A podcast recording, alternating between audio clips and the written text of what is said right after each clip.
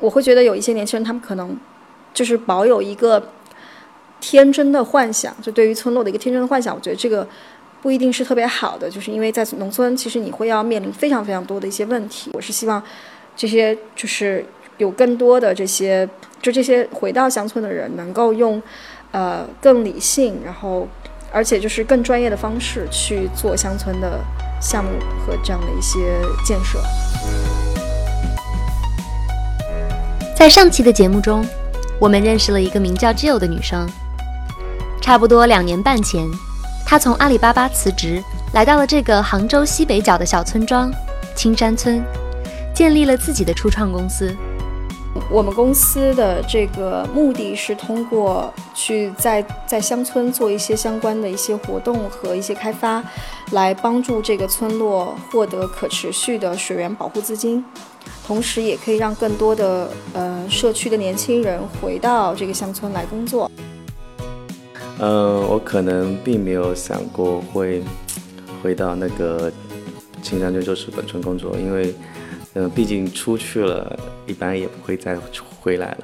而且我们这边青山村是，嗯，像平常村子一样，都是那种年轻人流失比较严重的一个村子。像我这些小伙伴，平常都是去杭州市或者是。我们余杭区的一个中心叫临平，他们去那边去打工的。这是二十五岁的王清田，他是一个土生土长的青山村人。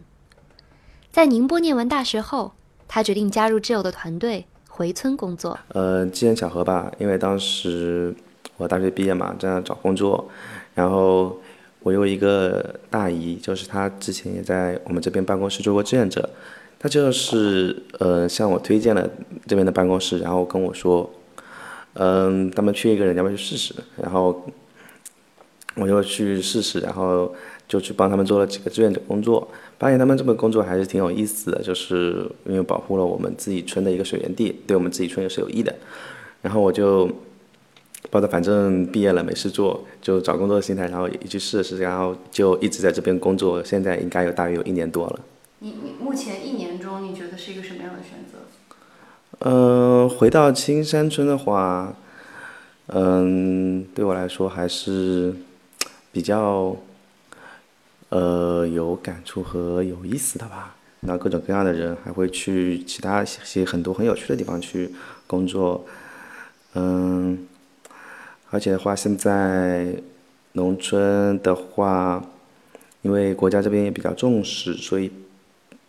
如果它发展起来的话，机会可能并不比外面一些大城市差。你觉得就是在你观察到的周围的人，就是有一点，但是也没有，就是在你你一般的年轻人的路线就是出去工作，然后会在大城市打拼，然后但是呃你没有经过这个阶段，你毕业之后基本上是直接回来了。然后你觉得你你的生活状态或者你的生活质量跟其他你所认识的小伙伴他们在别的城市打拼的这种，你觉得有什么区别呢？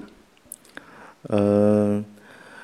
因为我我就是直接在这边工作了，跟城市里的小伙伴相比的话，嗯，就生活质量而言，可能就是平常少一些去，呃，KTV 啊，或者去买这种小零食很方便啊之类的。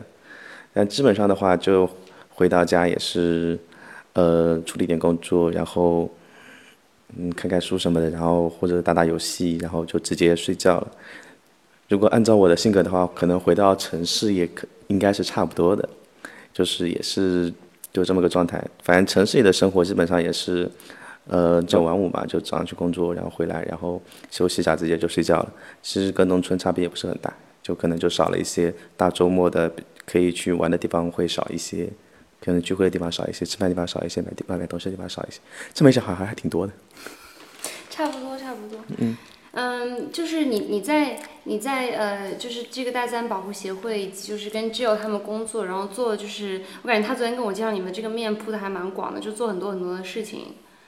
然后就你你自己觉得就是做这个对你来说有什么意义吗？还有对整个村子的经济发展各方面有什么意义吗？你观察到的？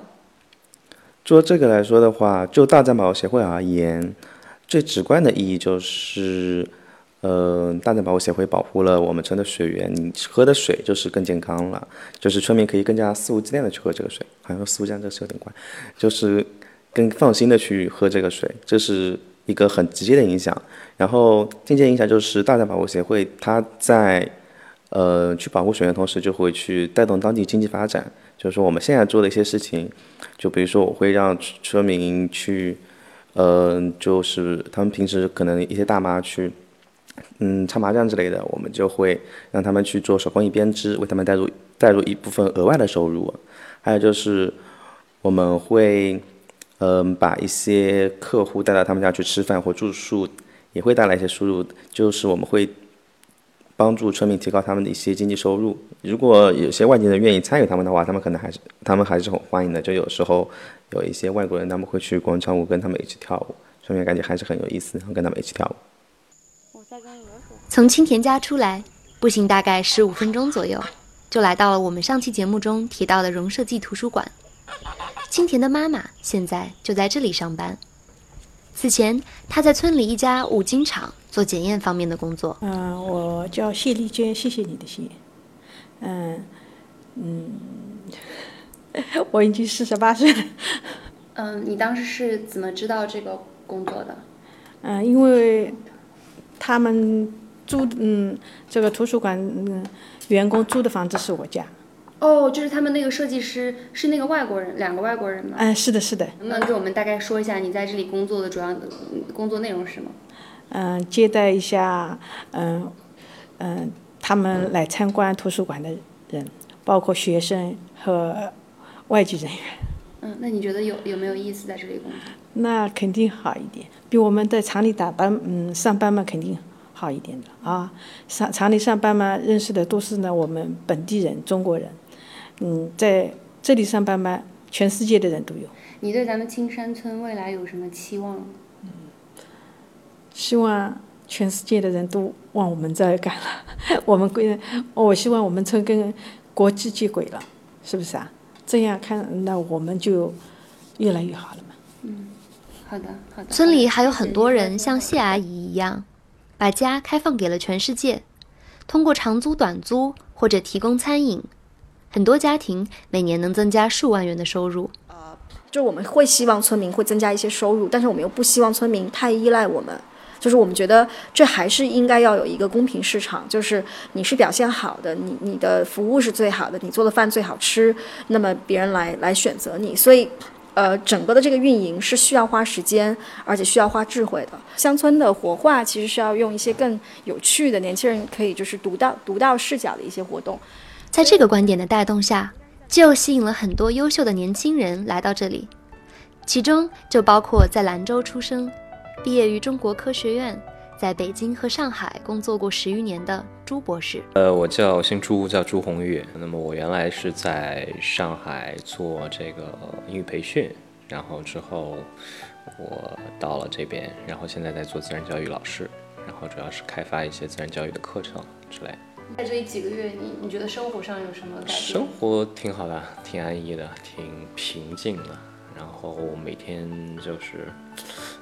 就是早起上班，然后在大自然中，然后有时候是走着过去，啊，然后就可以听到花香鸟鸣，然后呃，因为周末或者是我们的活动比较多嘛，然后会带着孩子们去在走在那个竹林的小路上，啊，这个天天的这个感受是和城市是完全不一样的，会觉得就生活会惬意，也不是说惬意了，就是说，嗯，会。比较平静，那么可能，呃，就更像生活本身有的样子。呃，你觉得做做这个营地最大的意义是什么？嗯，呃，我们最终的点其实都是落在教育上面，就是说现在的孩子可能，我觉得越来越多可能受这种课业的压力啊，或者是这种学习的这些，就是课内的这些内容的一个一个。嗯，禁锢。那他们可能对于外界啊，对于世界的了解啊，对于大自然的一个熟悉啊和兴趣啊，可能都没有像我们小时候那么多。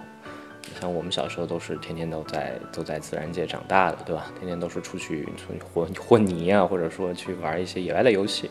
现在孩子们可能天天都是就是拿着 pad 呀，或者拿着其他的电子设备。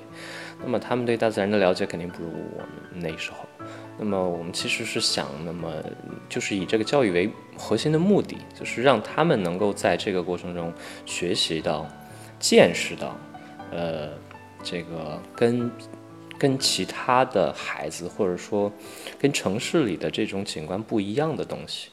那么在这个过程中，同时又能够学习到知识，啊，这个就是我们的一个总的目的吧，大概是这样子。对，在青山村短暂的行程里，最让我感动的是，通过这些同龄人，我不仅看到了热情，更看到了志同道合。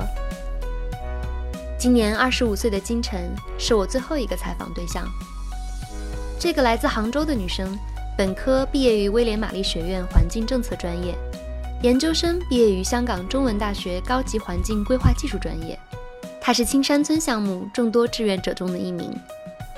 和她聊天过程中，让我印象最深刻的是他对身边人的观察。这个活动是这样子，是只有他。其实他们生活方方面面有很多关于环境保护的，就是努力。然后比如说他们不会，就是会减少用塑料袋。然后每次出去菜场买菜都是会自己背背篓，就是竹制编的背篓。然后他就有一天就跟我说。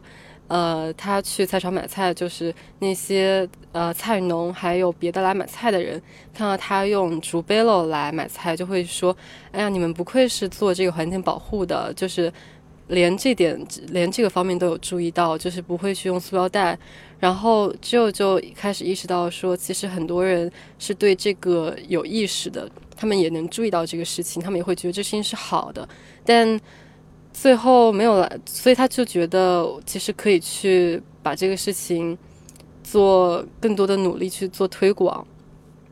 呃，所以我们就呃刚好有一些学生志愿者，就浙大的学生，他们在暑假需要做社会实践，我们就请他们帮忙。呃，首先我们自己在村里做了调研，就是去呃菜场看这个菜农他们对于。这个使用减少使用塑料袋的一个看法，以及比如说他们使用塑料袋的一个量和成本，那其实大部大部分的菜农还是挺支持，如果可以减少塑料袋的话，呃，对他们也是成本的降低。所以后来我们在浙大学生来的时候，就做了一个这个环保袋的活动，就是让嗯。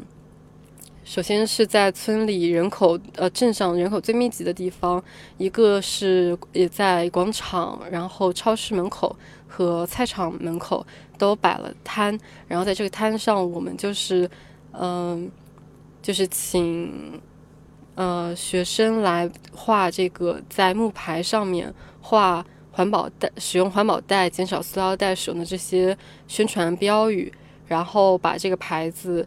呃，赠送给菜农还有超市里面的人，让他们可以悬挂起来，可以呃提醒这个来买菜的人去做这个做这个环保的举动。然后还有也是就是收集了一些闲置的环保袋，就是我们事先去村民家里，呃，大家其实家里会有很多环保袋，但他们可能都不知道这这个叫环保袋，他们就是呃日常就叠加就。堆在家里跟塑料袋一起，那这些其实我们就会告诉他，这个是环保袋，是可以去重复利用，然后它比较便捷，比较不易破损，然后也是可降解的。嗯，同时我们会征集一些环保袋过来，放到这个我们的三个活动点，然后再去呃免费的发放给大家。这样其实我本来是想做到一个循环的，就是你在使用环保袋的时候。嗯，就是呃，首先你家里会有很多闲置环保袋，所以我们希望他们可以把这个闲置环保袋捐出来，放在超市里，放在菜农那边。这样子肯，因为一定会有一些还没有这个意识的人，以及说我其实也不想用塑料袋，但是我每次出门我就忘记了。那他可以直接在买菜买东西的时候，他就可以拿到这个免费的环保袋的话，也可以减少塑料袋的使用。这片美丽的土地吸引了这些年轻人，而正是他们让这个村子因为人杰，所以地灵。这里有一群年轻人正在重新定义着生活。感谢收听新回答，我是苗瑞，我们下期见。